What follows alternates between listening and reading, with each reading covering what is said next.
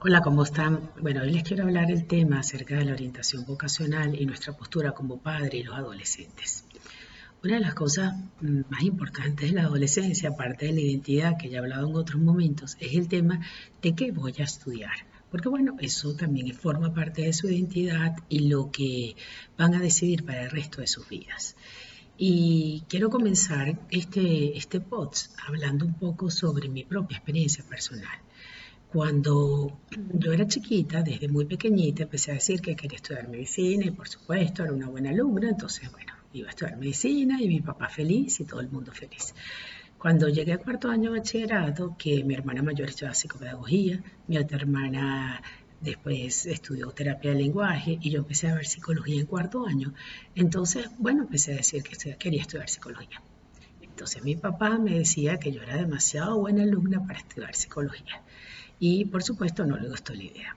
Bueno, comencé a estudiar medicina y cuando terminé el primer año dije que me quería retirar.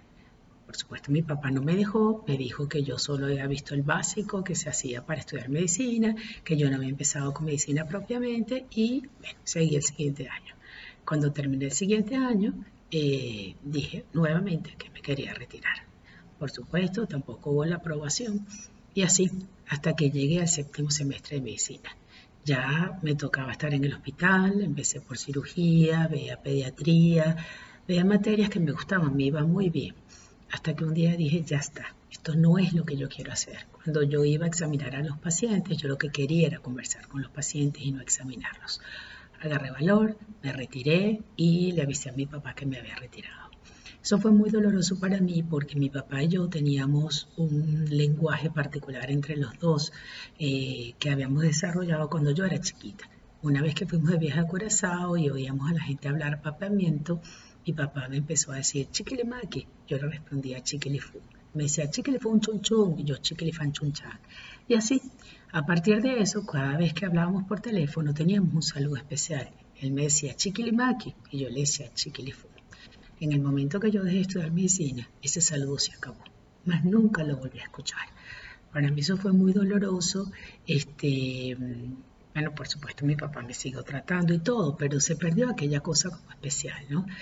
Y eh, todavía cuando me gradué de médico, siendo la primera en mi promoción, con un hijo, casada, y me dijo, hija, hubiera sido un excelente médico. Por lo tanto, con esta historia lo que quiero contar es que a veces los padres hacemos mucha presión sobre los hijos. Luego, pasados los años, eh, él agradeció, porque yo me enfermé de una artritis reumatoidea muy severa, con la cual no hubiera podido ejercer la medicina, agradeció que yo pude sostener a mi familia con mi trabajo como psicólogo. Pero en ese momento, cuando yo era una adulta joven, mi papá no lo entendía, porque para él era solo la medicina, el derecho, la ingeniería, la arquitectura y las carreras tradicionales. Lo que sorprende hoy es que todavía hay padres que tienen exactamente la misma postura y que mantienen esa misma postura sin mirar verdaderamente las características de sus hijos, este, sus temperamentos, sus intereses, sus necesidades, su vocación. Y yo veo dos elementos importantes que se conjugan aquí, porque se conjugan en los propios muchachos. Eh, a veces me dicen, yo no voy a estudiar esa carrera porque esa carrera es de mediocres.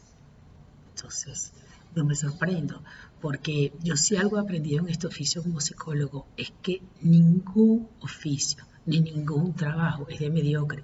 Todo requiere su esfuerzo, todo requiere este, eh, mucha voluntad. Y sobre todo lo más importante es que lo que uno haga, lo haga con pasión. Si el trabajo que uno hace lo hace uno con pasión, no se siente como un trabajo, se siente como que eso uno estuviera realizando un hobby. Entonces, este, yo lo que le pediría a los padres en primer lugar es que entiendo los prejuicios, entiendo el miedo, pero eh, que le demos la oportunidad a nuestros hijos de realizarse en lo que ellos desean. A veces, cuando son tan jóvenes, ellos no saben lo que verdaderamente desean. Entonces, yo lo que sugiero en ese sentido es que sí, de alguna manera, inviten a que realice una carrera universitaria o un técnico. ¿Por qué?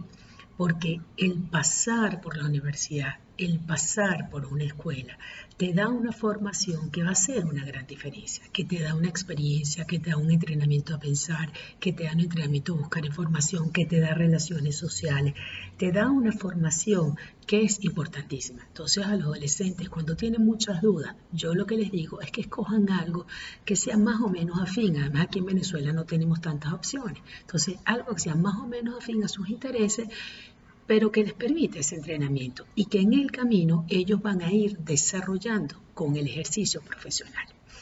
Pero la otra cosa que yo veo también muy importante es que algunos se afanan en que tiene que ser en la Universidad Plus Ultra, no solamente la de aquí en Venezuela, sino la Plus Ultra de otro país.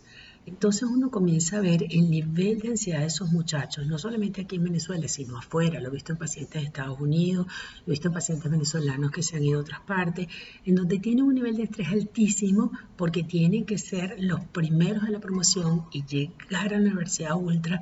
Y entonces es así como que tengo que llegar lejos. Y yo me pregunto, ¿qué es eso de llegar lejos? Entonces, a veces llegamos lejos, trabajamos en las super empresas, nos graduamos en la super universidad, estamos infelices, estamos descontentos, porque estamos todo el tiempo ejerciéndonos una presión excesiva por dar más, por dar como me decía un paciente, yo doy el 120%. Entonces, la idea sería que también ayudemos a nuestros muchachos a bajar esa presión. Sí, qué bueno, si tengo la oportunidad de estudiar en una excelente universidad, qué bueno. En este sentido voy a contar otra experiencia como mamá. Este, cuando mi hijo mayor decidió que iba a estudiar economía, yo quería que estudiara en la católica, yo soy de la católica, tenía pacientes de la católica, me parecía que la formación que le iban a dar ahí iba a tener un carácter social, un nivel de excelencia, y eso era lo que yo quería para mi hijo. Y cuando él decidió que iba a estudiar en la metropolitana, me dijo, mamá, yo soy para la metropolitana. Y él tenía razón. Sus características de personalidad eran para la Universidad Metropolitana. Este, estoy seguro que si hubiera estudiado en la Universidad Católica hubiera también, le hubiera ido muy bien, pero su perfil cuadraba más con eso. Entonces, a veces también nos empeñamos en cosas de ese tipo. Eh, entonces, el mensaje que le quiere dar la vocación empieza desde muy temprana edad si nosotros dejamos que se vaya expresando.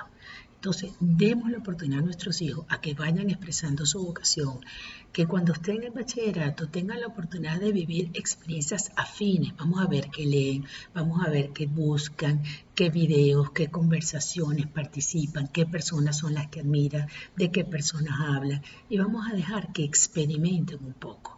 Este, tenemos miedo, Queremos que todo sea exitoso, pero realmente vamos a empezar por definir qué es lo que es exitoso. Y para mí, alguien que es exitoso alguien que está pleno y satisfecho con lo que está haciendo. Gracias.